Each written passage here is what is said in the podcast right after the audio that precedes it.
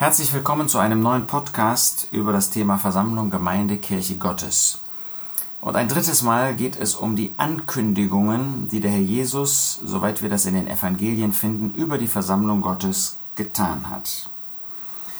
Das zweite Mal, dass er auf direkte Weise von der Versammlung spricht, finden wir in Matthäus 18. Es ist überhaupt interessant, dass es Matthäus ist und nur Matthäus, der in direkter Weise von der Versammlung Gottes spricht. Das heißt, der wiedergibt, dass der Jesus davon gesprochen hat. Warum ist das gerade Matthäus? Weil Matthäus ein großes Thema hat. Das ist die Darstellung der Haushaltungen, der Epochen, ähm, wie Gott zu unterschiedlichen Zeiten in unterschiedlicher Weise regiert. Und das ist im Blick auf das Volk Israel ganz anders als im Blick auf die Nationen im Blick auf den künftigen Überrest ganz anders als im Blick auf die Versammlung. Und in dieser Hinsicht fügt sich das Thema Versammlung eben in diese Frage der Epochen sehr gut ein.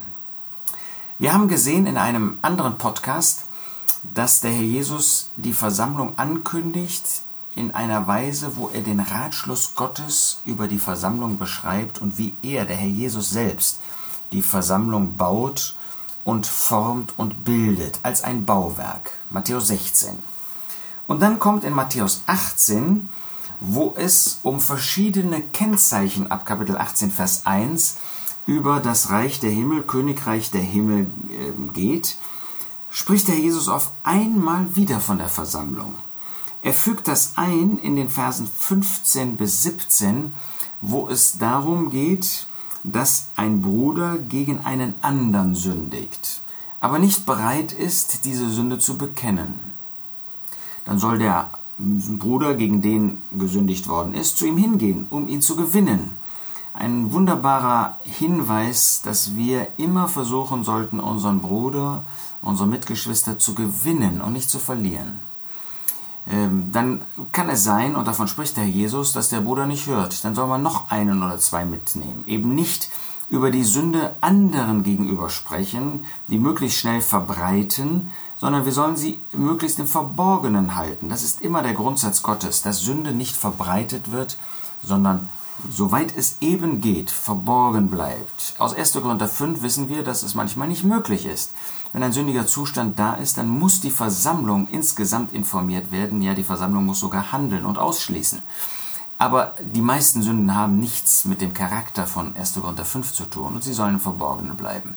Wenn aber derjenige nicht mal auf die zwei oder drei hören möchte, dann sagt der Jesus weiter, so sage es der Versammlung, Matthäus 18, Vers 17. Wenn er aber auch nicht auf die Versammlung hört, so sei er dir wie der Heide und der Zöllner. Es ist eigentlich unfassbar, dass jemand eine Sünde gegen einen anderen begangen hat. Die könnte durch Bekenntnis und Vergebung ausgeräumt werden. Wir haben es also hier nicht direkt mit einem sündigen Zustand zu tun. Aber derjenige ist einfach nicht bereit, seine Sünde einzugestehen, zu bekennen, zu bereuen, darüber Buße zu tun. Und dann kann es so weit kommen, wenn er darin verharrt, und wir verstehen, dass man mehrfach zu ihm gegangen sein wird, dass man es sogar der Versammlung sagen muss. Und dann ist er immer noch keiner, der ausgeschlossen wird aus der Gemeinschaft der Gläubigen, sondern wenn er hören würde, dann würde die Sache vergeben. Aber dann kann man so hart sein und werden, dass man selbst auf die Versammlung nicht hört. Und dann soll er demjenigen, gegenüber dem er gesündigt hat, wie ein Heide und ein Zöllner sein, jemand, mit dem man überhaupt nichts zu tun hat und haben möchte. Und dann fügte der Herr Jesus an diesen Punkt an, Wahrlich, ich sage euch, was irgend ihr, die ihr zur Versammlung Gottes gehört, auf der Erde binden werdet, was ihr als Versammlung auf der Erde binden werdet, wird im Himmel gebunden sein. Und was irgend ihr auf der Erde lösen werdet, wird im Himmel gelöst sein. Nun stellt sich erstmal die Frage, was ist denn hier mit Binden und Lösen die Rede? Und da kommt uns eine alttestamentliche Stelle zu Hilfe, Hosea 10, Vers 10, wo der Herr Jesus sagt, oder wo Gott sagt durch den Propheten, nach meiner Lust werde ich sie züchtigen und Völker werden gegen sie versammelt werden, wenn ich sie an ihre beiden Sünden binden werde. Hosea 10, Vers 10. Das heißt, binden heißt, dass man jemanden an eine Sünde bindet. hier in diesem Fall, weil jemand verharrt in dem Bösen, äh, wird er mit der Sünde eins gemacht. Und wir verstehen, wenn jemand gebunden ist an seine Sünde, wenn jemand einfach verharrt in dem Bösen und die Versammlung ihn bindet, an diese Sünde bindet, dass er dann ein, wie ein Sünder dasteht und wir die Gemeinschaft mit ihm beenden müssen, dass die Versammlung ihn ausschließen muss. Aber wenn er diese Sünde dann bekennt, wenn er sie bereut, wenn er Buße darüber tut, wenn er sein Leben ändert, dann können wir diese Sünde wieder von ihm lösen und ihn wieder in die Gemeinschaft aufnehmen. Und das, was hier auf der Erde gebunden und gelöst wird, das ist sogar im Himmel gelöst. Das heißt, ähm, dadurch, dass hier auf dieser Erde nach Gottes Maßstäben gehandelt wird, äh, richtet sich Gott natürlich auch danach und hat das eben, was hier auf der Erde getan wird, auch Bestand im Himmel. Dass sich der Himmel nie an eine falsche Entscheidung bindet, das ist völlig klar und muss ja nicht weiter betont werden. Der Jesus fährt dann weiter fort. Wahrlich, wiederum sage ich euch, wenn zwei von euch auf der Erde übereinkommen werden über irgendeine Sache, welche sie auch erbitten mögen, so wird sie ihnen zuteil werden von meinem Vater, der in den Himmeln ist. Hiermit erklärt der Herr Jesus, warum diese Sache im Himmel gebunden oder gelöst wird.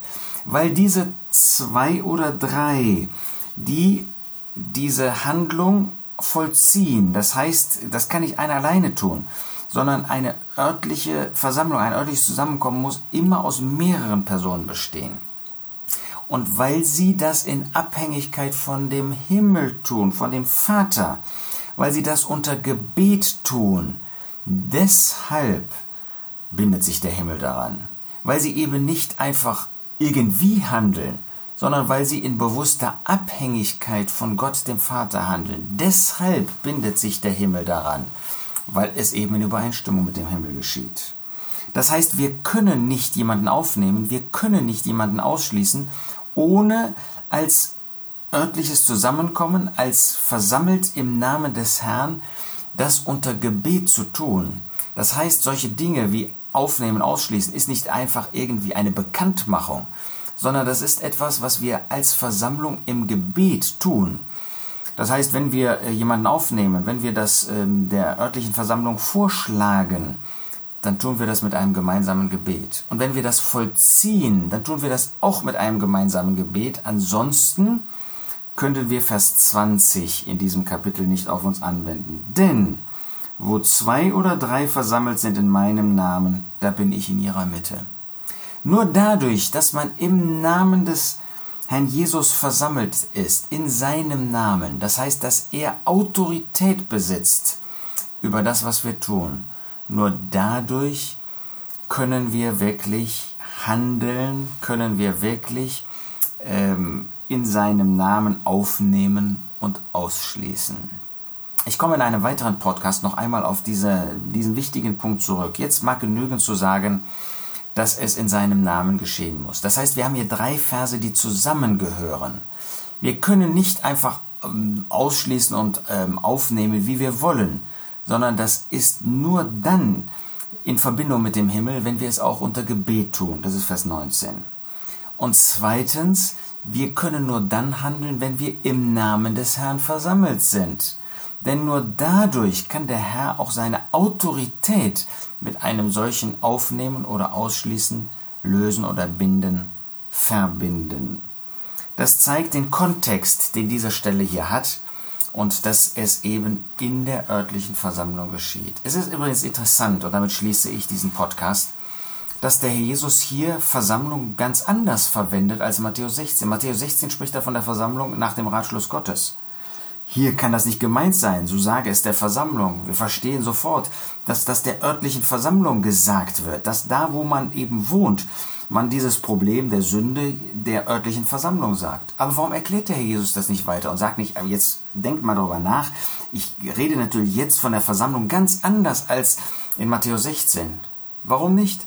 Weil die Versammlung Gottes nicht etwas anders ist, ob sie am Ort ist oder nach dem Ratschluss Gottes oder weltweit. Nein, die örtliche Versammlung ist nichts anderes als die Darstellung der weltweiten Versammlung, als die Darstellung der Versammlung Gottes nach den Gedanken Gottes. Sie ist nichts, sie ist nichts anderes als die Versammlung Gottes weltweit, aber beschränkt eben auf diesen Ort. Das heißt, dem Wesen nach ist die weltweite Versammlung dasselbe, das gleiche wie die Versammlung am Ort. Nur, dass sie eben beschränkt ist auf den Ort, wenn es um die örtliche Versammlung geht. Deshalb gibt es nicht verschiedene Versammlungen, sondern es gibt diese eine Versammlung weltweit, die sich am Ort in dem Zusammenkommen im Namen des Herrn widerspiegelt. Wunderbare praktische Belehrung, die der Herr Jesus hier über die örtliche Versammlung gibt und die wir verwirklichen wollen, sowohl im Blick auf die Sünde, sowohl im Blick auf ein weites Herz aufzunehmen, als auch im Blick darauf, dass wir der Heiligkeit des Herrn entsprechen müssen und ausschließen müssen. Natürlich finden wir hier in diesen Versen nicht alles über die Versammlung Gottes gesagt. Es gibt viele Aspekte, die wir erst im Neuen Testament in den Briefen finden. Aber diese Punkte, die wir hier in Matthäus 18 finden, sind bedeutsam, sind wertvoll und führen uns zur Anbetung, dass wir zusammenkommen können im Namen des Herrn. Ob wir das auch noch verwirklichen in der heutigen Zeit?